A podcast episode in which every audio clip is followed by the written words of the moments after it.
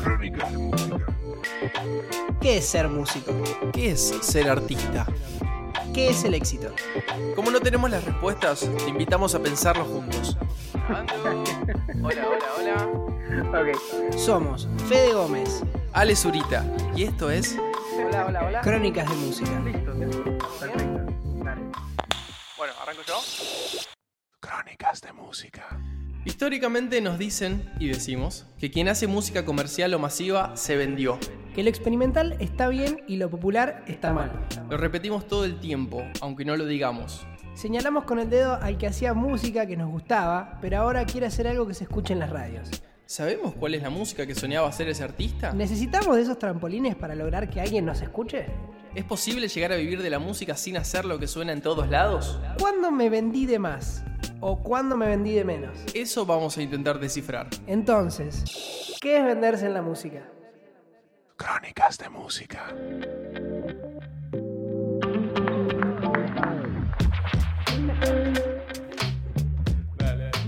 Hola, hola, hola, ¿cómo están? ¿Todo bien? ¿Todo tranqui? Muy, pero muy buenas tardes, noches y mañanitas.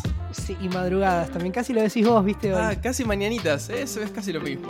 Sí, es un poquito lo mismo. ¿Cómo, ¿Cómo estás? Fede? Ah, muy bien, yo muy bien, ¿vos? Bien, bien, bien. Hoy vamos a hablar, hoy vamos a hablar de cuándo nos vendimos en la música, ¿no? ¿Cuándo nos venimos? No, ¿qué es venderse en la música, no? Una frase que eh, creo que es uno de los temas que nos han eh, propuesto eh, Sí. oyentes, escuchantes. Me lo eh, pidieron y- bastante. Y que, es, y que es muy interesante, ¿no? O sea, ¿cuál es el límite entre hacer, que ya le hemos hablado en otros capítulos, hacer lo que se está escuchando o, o tener una visión eh, un poco más comercial de lo que quiero hacer e intentar que entre? Y cuando me vendí, que es una frase muy conocida, ¿no? Mm, muy típica entre colegas también. Eh, Sí, ¿Te estás vendiendo sí, o me vendí? O tal se vendió. Sí. Bueno, eh, debatir un poquito sobre esto y yo voy a tirar la primera piedra, A que ver. yo creo que ya cuando arranqué a hacer música ya estaba vendido. Uy, me así que no sé- A ver. No sé si, no sé si, si, si me vendí en el trayecto. Es como que yo ya empecé a hacer música porque a mí lo que siempre me gustó la música que me vendían, entre comillas. Entonces yo siempre hice esa música. Uy, es un disparador súper interesante. Entonces, según esto que estás diciendo, venderse en la música es... ¿Por qué consideras Y- que te habías vendido? No, no, no, no considero que me había vendido. Considero que para los estándares de, de lo que la gente cree, Ah, en- por lo menos nuestros colegas dicen, este se vendió, yo bajo ese, ese concepto entonces ya arranqué la música vendido, ¿entendés? Pero no hay, no hay como un concepto entre eh, que venderse en la música significa hacer algo que antes no hacías. O sea, creo que nadie diría que Maluma, va, no sé, por ahí antes Maluma hacía otras cosas, pero que Maluma se vendió. Porque siempre fue eso. Me parece que ese concepto aparece cuando era alguien que hacía, no sé, eh, no sé, algo mucho más experimental o rock y de golpe empieza a hacer trap, reggaetón. En este momento del mundo es eso, ¿no? No sé, me- se me aparece un poco más por eso, que alguien que siempre hizo algo comercial o masivo o lo que sea.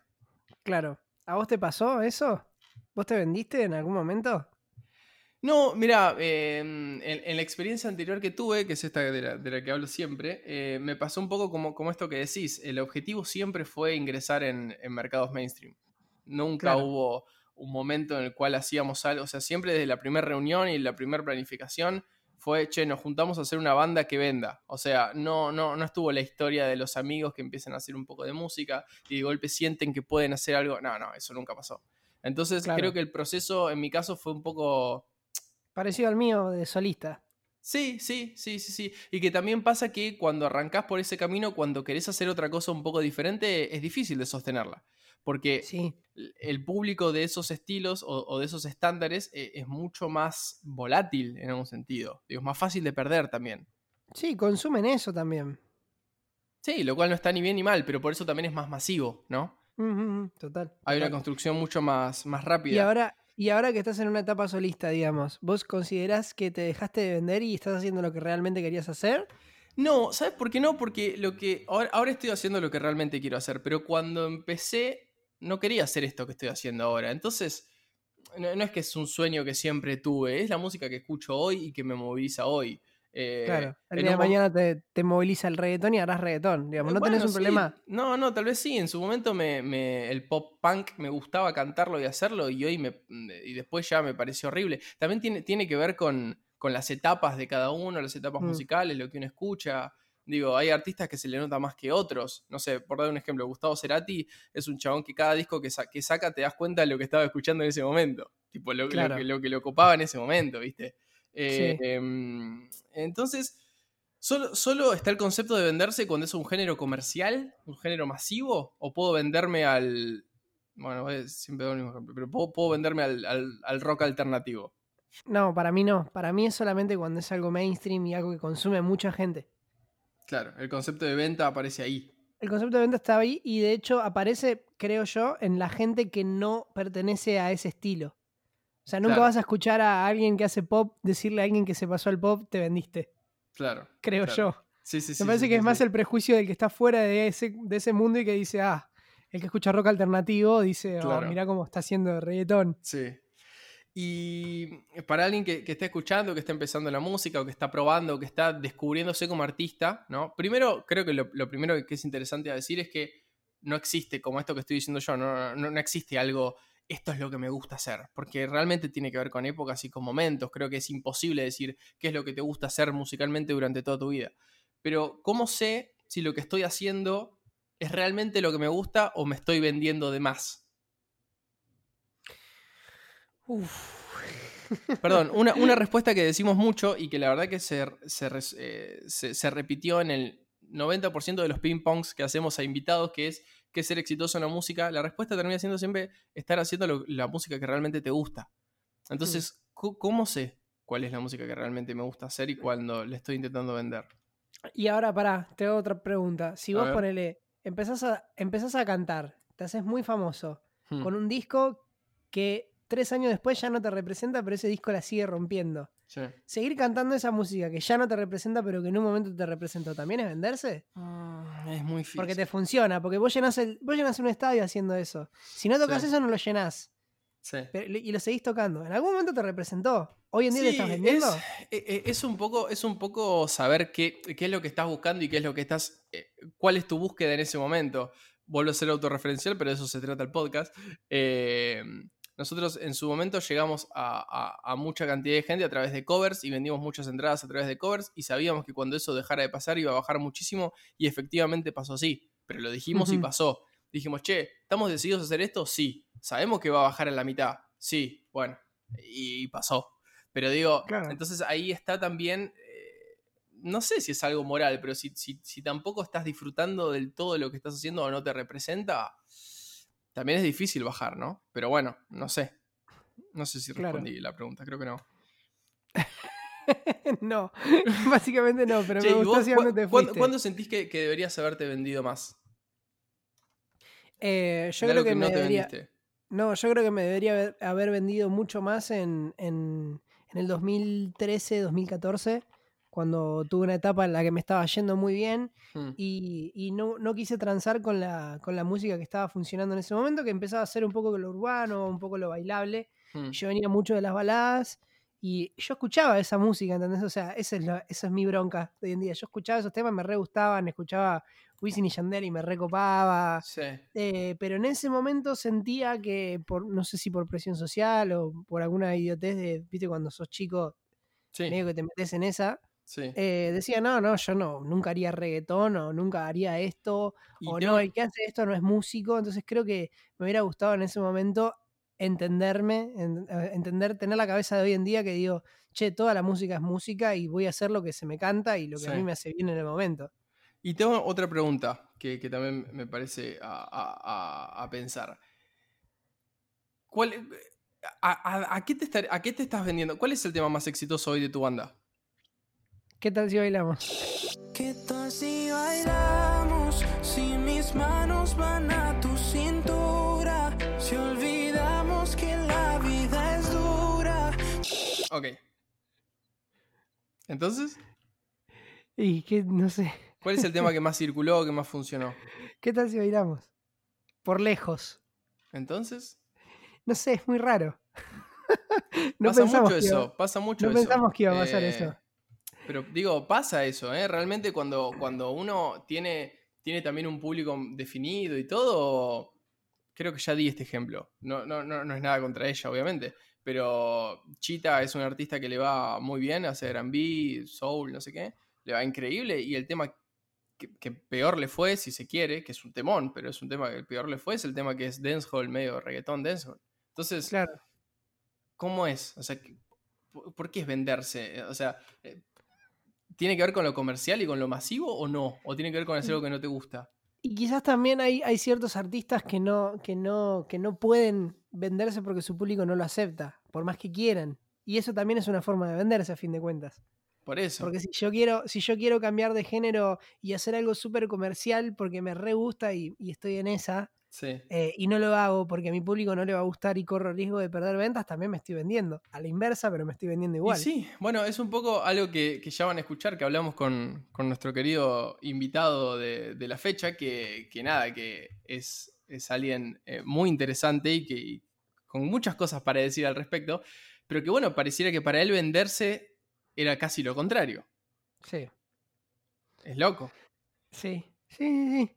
Em, no sé, ponele, te- por ponerte otro ejemplo, que el otro día lo estaba hablando con, con mi madre, Hmm. eh, de Abel Pintos, que creo que el hechizo no fue el hit que supongo que habrán creído desde la compañía, no estoy hablando sin números y sin estadísticas, ¿no? Obvio, sí, sí, sí. Pero me parece que le va ¿Que mucho fue un mejor tema a... más urbano? No, no lo sé, ¿eh? No Sí, no es este que dice, llegaste puro, no, no, Sí, no". Este sí. que está sonando de fondo. Sí. No hay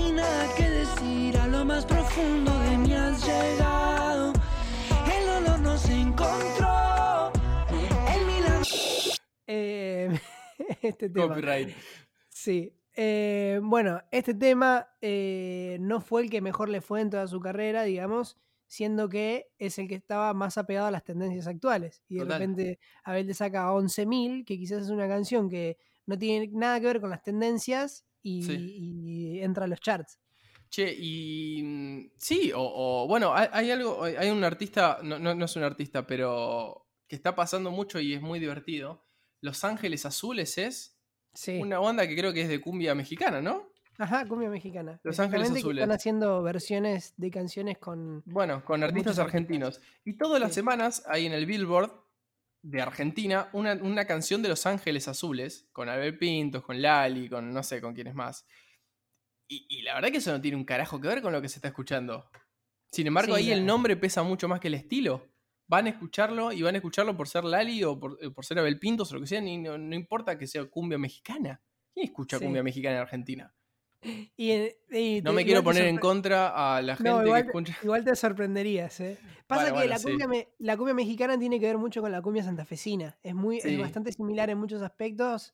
Cambia quizás en, en cuanto a armonías, pero es muy similar. Así que no es raro que la gente de, de Santa Fe, ponele, o, o- o- o gente por esa zona que están muy acostumbrados a ese Sí. estilo, lo consuman mucho. Pero sí, obviamente, que ellos hagan ese fit con Los Ángeles Azules, ¿es venderse? Bueno, Si, si a vos te lo propusieran, ¿aceptarías? con Los Ángeles sincero. Azules. Sí, Sí, papá, obvio. Yo también. ¿Qué problema tengo? Aguante Los Ángeles Obvio. Azules, pa. Escúchame.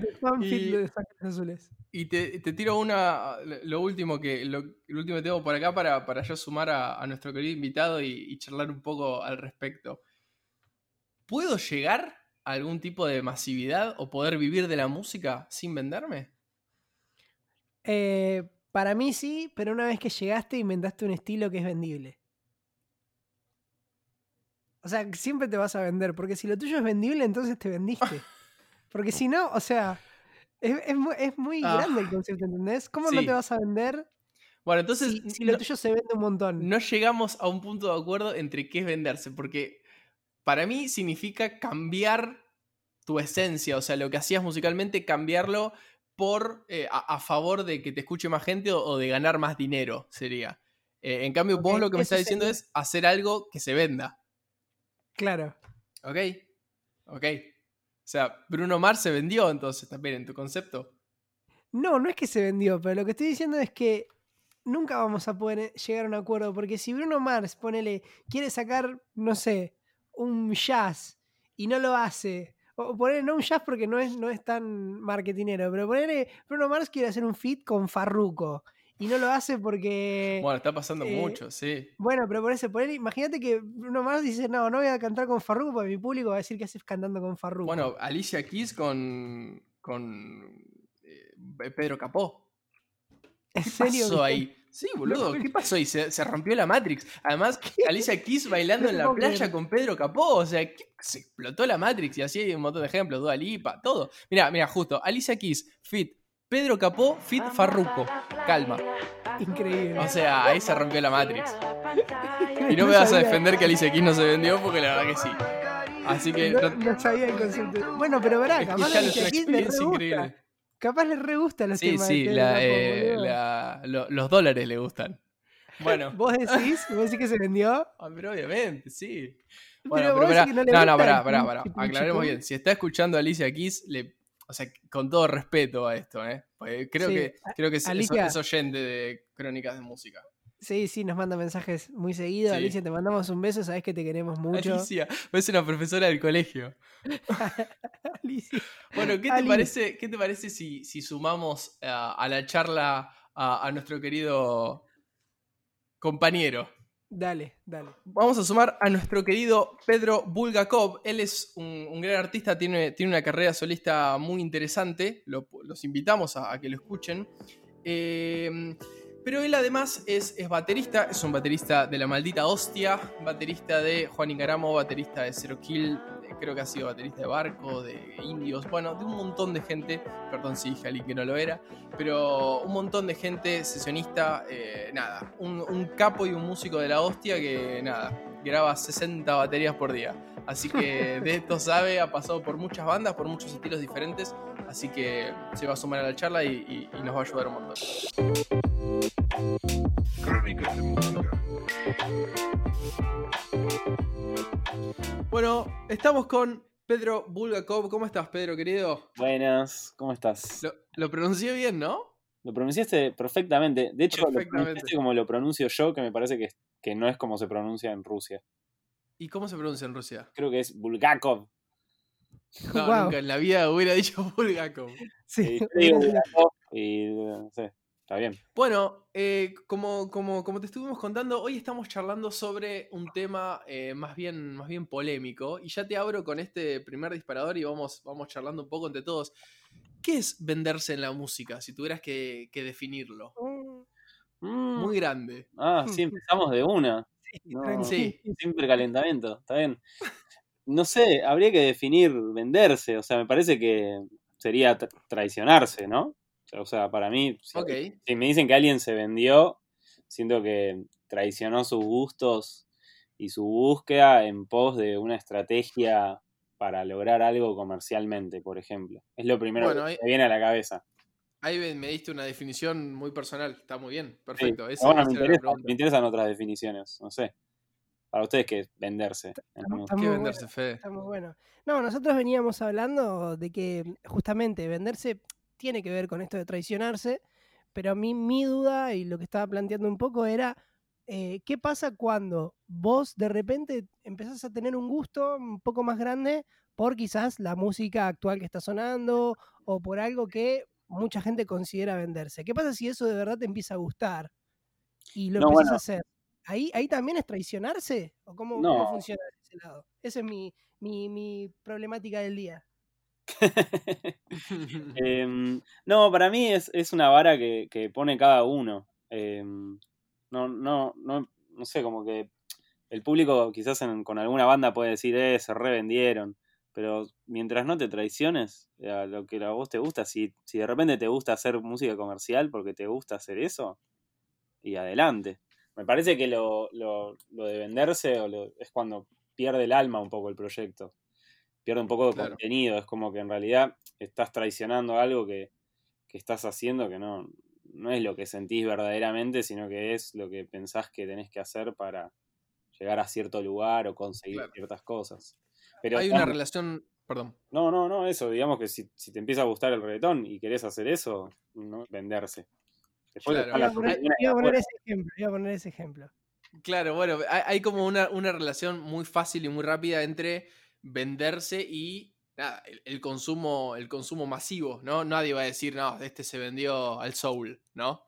Como, ¿qué- y, vos a la hora, a la hora de, de hacer música, ¿no? ¿Qué es, qué es lo que mm, qué es lo que te marca el horizonte de que estás haciendo lo, lo que te gusta?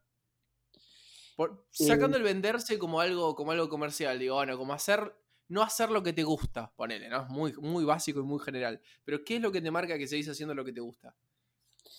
Y que me dura, que dura en el tiempo. O sea que, mm, no sé, tengo un demo y lo empiezo a laburar y no es que lo agarro un mes después y digo, uy, esto es una bosta. Porque, mm, Ah, como, no sé, es algo que, que, que siento que llevo en- como que lleva una esencia que, que es medio, sí, que dura para siempre. O sea, así ilusoriamente, ¿no? Pero digo como, algo de, de eso de que dura, no sé, como que las modas son las cosas que no duran tanto y cuando te, te prendés mucho a una moda de un momento como que lo escuchás unos meses después y decís, uy, ¿en qué estaba? ¿no?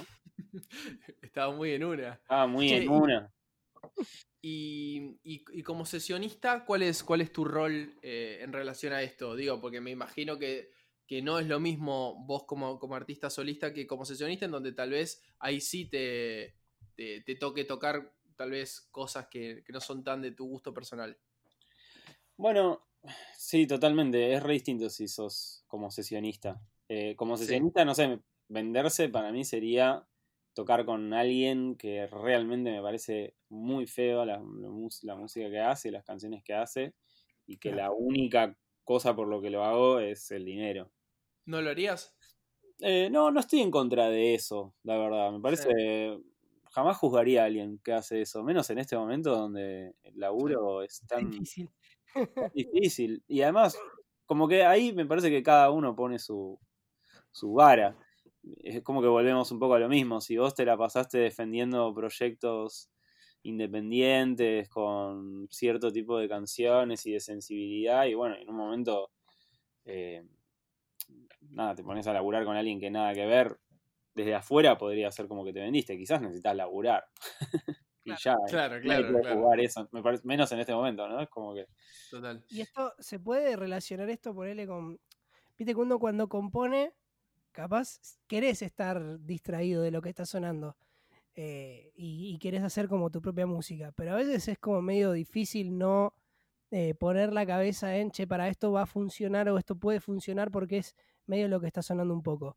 ¿Eso también tiene que ver con, con esto de venderse para vos?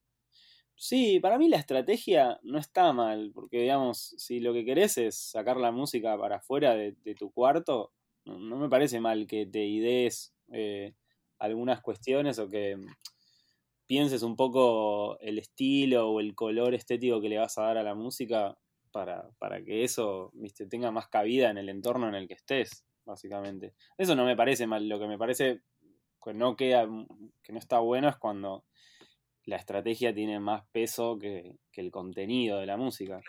Hmm. Si, si vos producís una canción que a vos te gusta, pero la producís con un sonido actual para tocar, porque querés tocar en determinados lugares y compartir con determinadas bandas, y ese sonido lo sentís y realmente te gusta, y bueno, y querés salir a tocarlo, no, no deja de ser una estrategia, a mí no me parece mal. Me parece una, una gran definición la que hiciste, porque hace poco cuando empecé a grabar un disco con, con mi banda actual, eh, en la primera reunión que tuvimos con el productor nos dijo, lo importante son las canciones y las buenas canciones. Después Mm. a esa canción se le pone el vestido de moda. Y listo. Totalmente. Me Totalmente. parece, me parece que va por ahí la definición, me gustó mucho. Totalmente, si la canción está buena, de hecho se, la, se, la, se las reversiona muchas veces a las canciones, ¿viste? Hay canciones que fueron compuestas hace 60 años y se Sí. siguen haciendo con distintos sonidos y distintas cosas porque van cambiando la era y, el- y también los conceptos de grabación o, o de lo que es estar bien grabado. Así que sí, si la esencia está buena, después si elegís una vestimenta, como decía el productor, que te ayude a, a tocarla de repente en un festival, No es bárbaro. No, no sé, yo no lo tomaría de ese lado. Igual cualquiera puede decir cualquier cosa de las cosas. Claro. Pero no sé, a mí no me, no me sonaría como a venderse. Che, Em, y en. Perdón, y a, a lo largo de tu carrera, en el contexto que quieras y en el rol que quieras, es una pregunta bastante verga, pero eh, ¿en qué, en qué sentís que. digo, por ponerlo en términos técnicos, ¿no? Verga. Eh, ¿En qué sentís que, que te vendiste y después te arrepentiste? ¿Y en qué deberías venderte más? Ponele.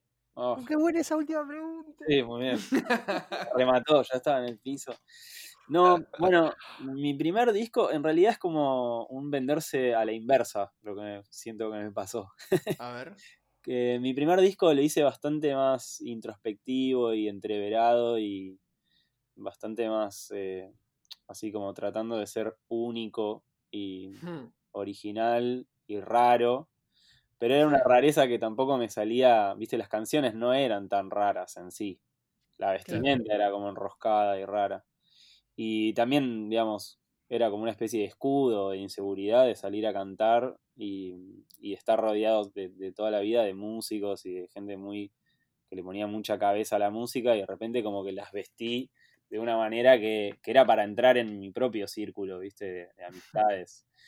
Y después me tuve que hacer cargo de que en realidad me gustaba el pop y me gustaban los estribillos de amor y me gustaban los ritmos bailables y las cosas bastante más simples. Entonces, Claro. yo siento que, que en realidad me hallé mu- mucho más haciendo algo que desde afuera podría haber sido visto como que me vendí. Em, Che, no la quiero dejar pasar. eh, un- muy, muy. fue, fue al ¿cuánto- revés para mí, venderme ¿Cuánta terapia, ¿Cuánta terapia hay ahí y cuánto, y cuánto tiempo que pasó nada más? Em, bueno, terapia no puedo decir cuántas horas, la verdad. Ok. No, no, pero súper, súper interesante. No lo quiero dejar pasar porque es súper interesante. Eh, total, ¿no? Como, ¿dón- ¿dónde está ese escudo de, de esto que decís? lo Che, raro Las a veces, canciones no A estaban veces vestidas así, las así para entrar. Claro, claro. Es, es una acepción muy, muy interesante esta que decís del venderse, ¿no? Como esto que decíamos, siempre se termina relacionando con, con lo comercial eh, y acá fue lo contrario. si te gusta el trap y te estás mandando a hacer todos unos arreglos de, de violines en unos temas de pop y, y no te quedan, y en realidad lo que te gusta es otra cosa, también te estás vendiendo de alguna manera. O sea, Total. la idea de, de venderse no, nos da, no sé, no- nos hace pensar que te estás que te estás traicionando por un bien mayor material, pero no necesariamente tiene que ser Claro. material. Me parece que va, el concepto que me interesa es justamente como no, no traicionarse. Eh, hacer lo que tengas que hacer para, para salir a tocar y demás, pero no traicionarte, que es lo que te gusta.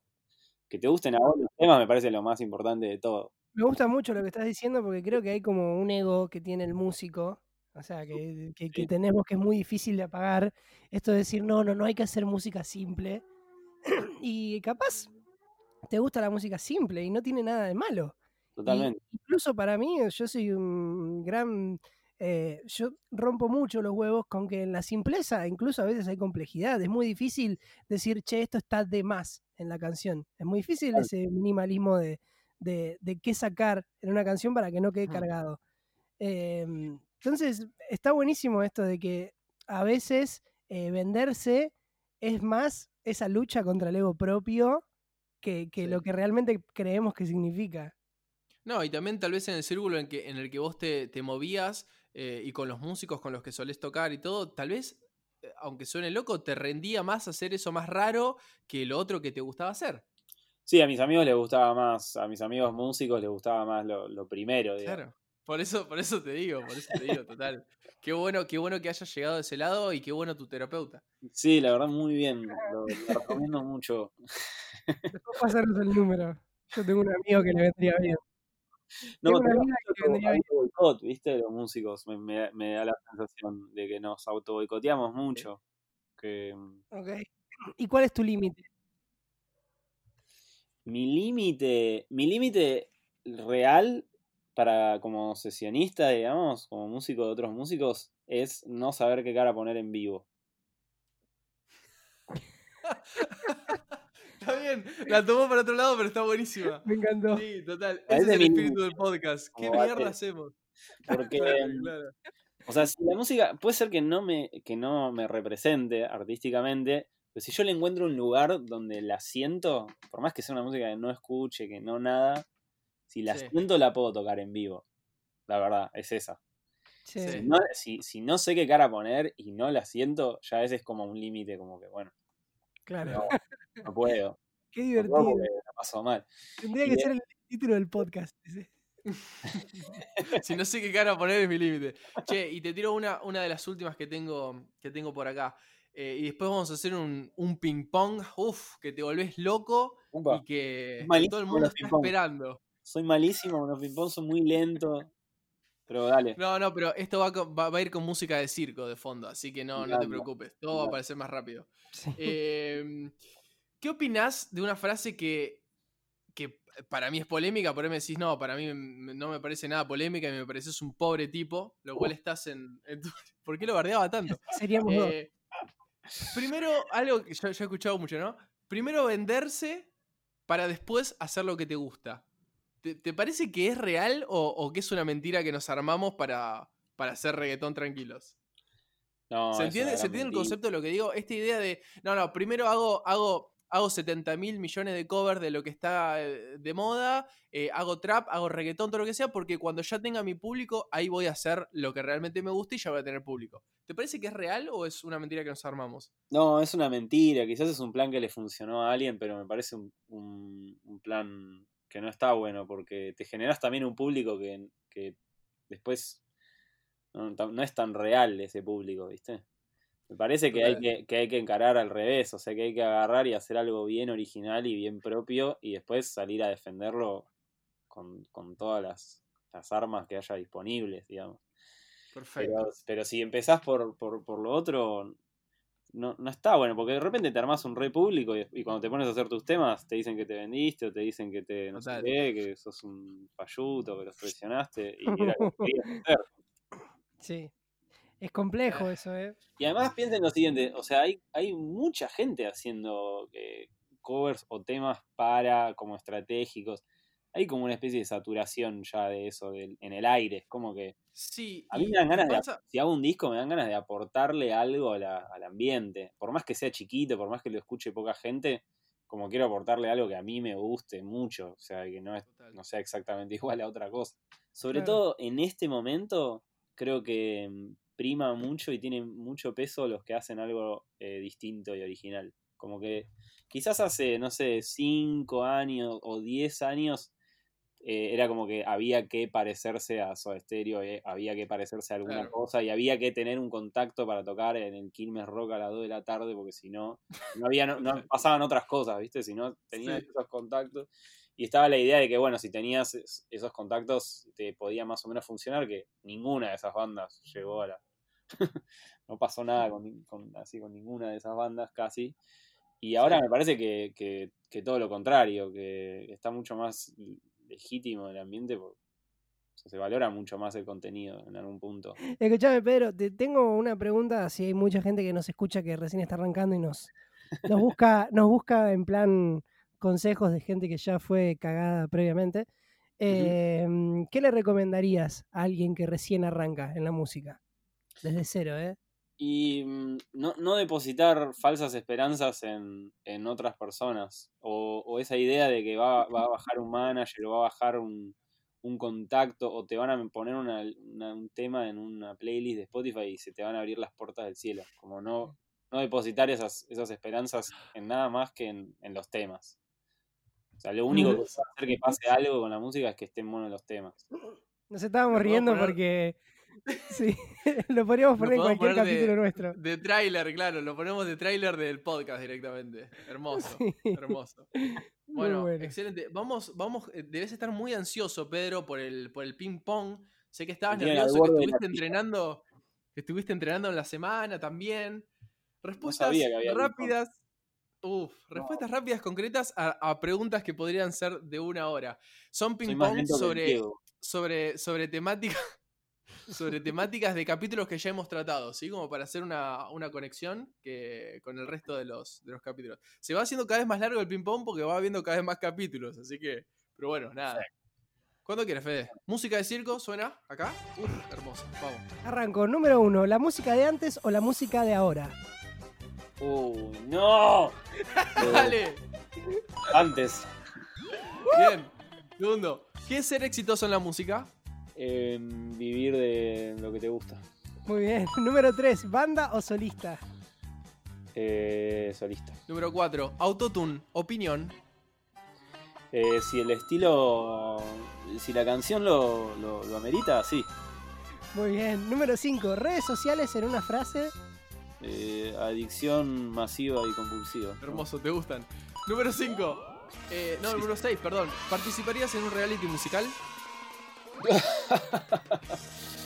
Eh, depende con quiénes, depende con qué músicos. Si hay, si hay músicos de ultratumba, sí. Ok. Número 7. Ser parte de un movimiento o intentar algo nuevo. Eh, no, bueno. Hacer algo nuevo y ser parte de un movimiento de esta manera. Lavada de manos. 8. ¿Cada cuánto hay que sacar un tema? Uf, cuando te salga uno que te guste mucho. Ok. 9. Un tip para sobrevivir a un show en vivo. Para sobrevivir a un show en vivo, Propio, ¿no? Obviamente propio. Claro, yo propio. bueno, si, si viene mal la cosa, llevarla al extremo y meterte en el fondo de la humillación. Siempre pega la vuelta. Cortame, cortame la música de circo. ¿Qué? ¿Qué fue ese consejo que le estás dando ahora a un ser humano? ¿Qué estás diciendo? ¿Irresponsable? Si, si viene todo mal, no sale el sonido, las canciones no salen, reíte de vos mismo, ya fue. Ah, ahí ¿qué te va, ahí viene va, ahí? ok. Te cargo, Es muy- te Es muy buena la respuesta. hace un chiste malo encima, ¿viste? Digo, como algo. Ahí va, ahí va. Vuelve música, perfecto. Ante última, una canción tuya que quieras que escuchemos. Eh, la última que saqué se llama Necesitaré. Vamos. Ok. Es esta que suena. es esta que suena. Y número 11. eh, para cerrar, dos artistas que nos quieras recomendar. Dos artistas, Sí. eh, pero no sé, Madonna. Bien. Eh, Me gusta. Mucha gente la debe estar conociendo acá. Subió, subió reproducciones ahora con esto, ¿eh? Está subiendo oyentes mensuales. y Esmeralda Escalante. Ok, Ok. hermoso. Esmeralda Mitre. Bueno, muy bien. eh, mu- No, muchísimas, pero muchísimas gracias. más los discos viejos, la verdad. Ok, sí, se vendió ahora. Sí, sí, sí. Se vendió. Bueno, No, muy bien, muchísimas, muchísimas gracias, Pedro. Estuvo Muy súper divertido. Muy buenas respuestas. Gracias Así que nada, eh, los invitamos a, a escucharlo. A Pedro Ah. Bulgakov, no, no Bulgakov, como dicen nuestros amigos rusos. Eh, bueno, muchas gracias y, y los invitamos a escuchar el resto de los capítulos también a quienes estén sumando. Te agradecemos Gracias, por, por la invitación, Pedro Posta. Gracias a los dos. Crónicas de música.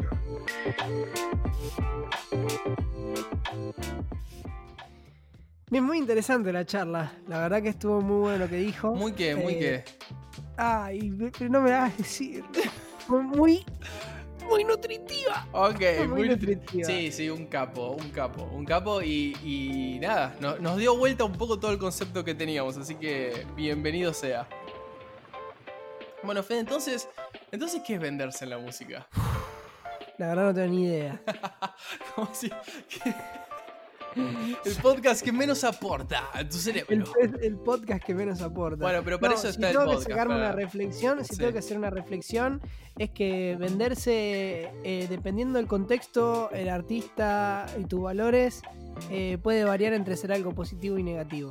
Yo creo que te das cuenta cuando ensayás y cuando tocas si lo que estás haciendo lo estás disfrutando y estás orgulloso de lo que estás haciendo. Es muy distinto cuando sacás un tema y si lo querés mostrar a todo el mundo o estás muy contento decís, wow, esto me representa a que cuando sacas algo y estás viendo cuántas reproducciones tiene y nada más y, y viendo qué pasa con eso y, y te sentís muy vacío si, si no le fue como querías. Creo que eso es un poco lo que te va a dar la data.